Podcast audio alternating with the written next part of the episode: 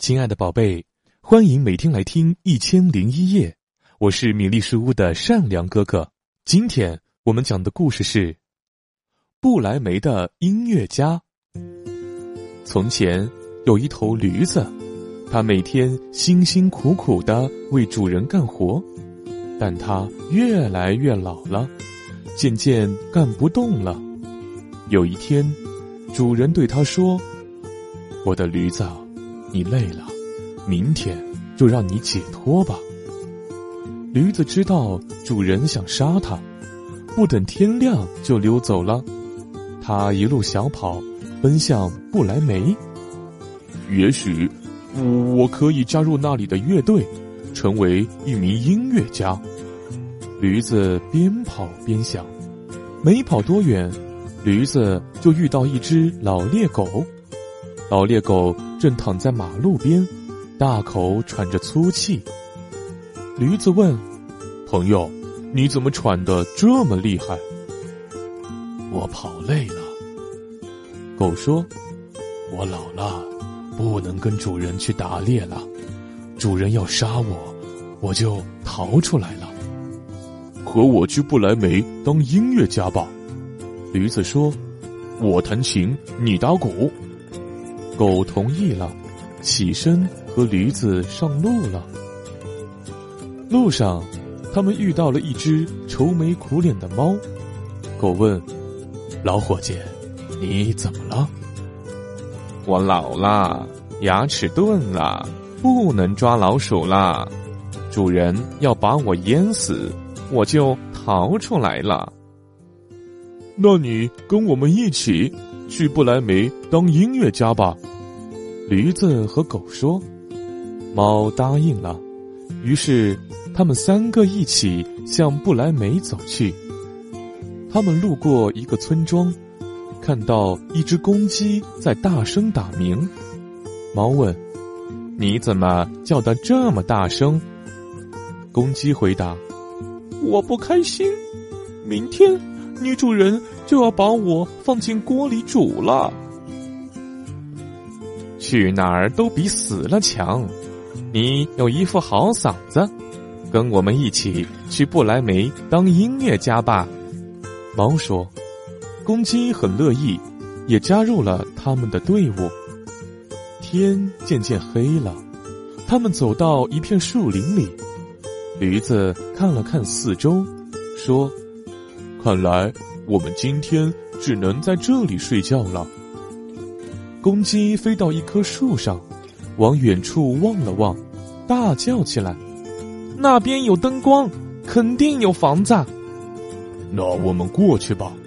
狗说：“睡在房子里，总比睡在树林里好呀。”他们循着灯光，来到一座房子跟前。驴子趴在窗户上向里看，看到什么了吗，伙计？狗问道。一桌子食物和饮料，七个强盗正在大吃大喝。如果围在桌子旁边的是我们，那该多好呀！猫小声嘀咕道：“我们来想想办法。”公鸡说：“他们小声商量了一会儿，想出一个好办法。驴子把前蹄搭到窗台上，狗跳到驴子背上，猫爬到狗上。”公鸡站在最上面，然后它们同时喊叫起来，在一片驴叫、狗吠、猫喊、鸡鸣声中，他们哗啦哗啦的砸开窗户，扑进房间。强盗还以为是妖怪来了呢，吓得一溜烟儿逃跑了。于是，驴子、狗、猫和公鸡围到桌子旁，大吃大喝起来。吃饱喝足，该睡觉了。驴子躺在院子里，狗卧在后门口，猫蜷在壁炉旁，公鸡蹲在横梁上。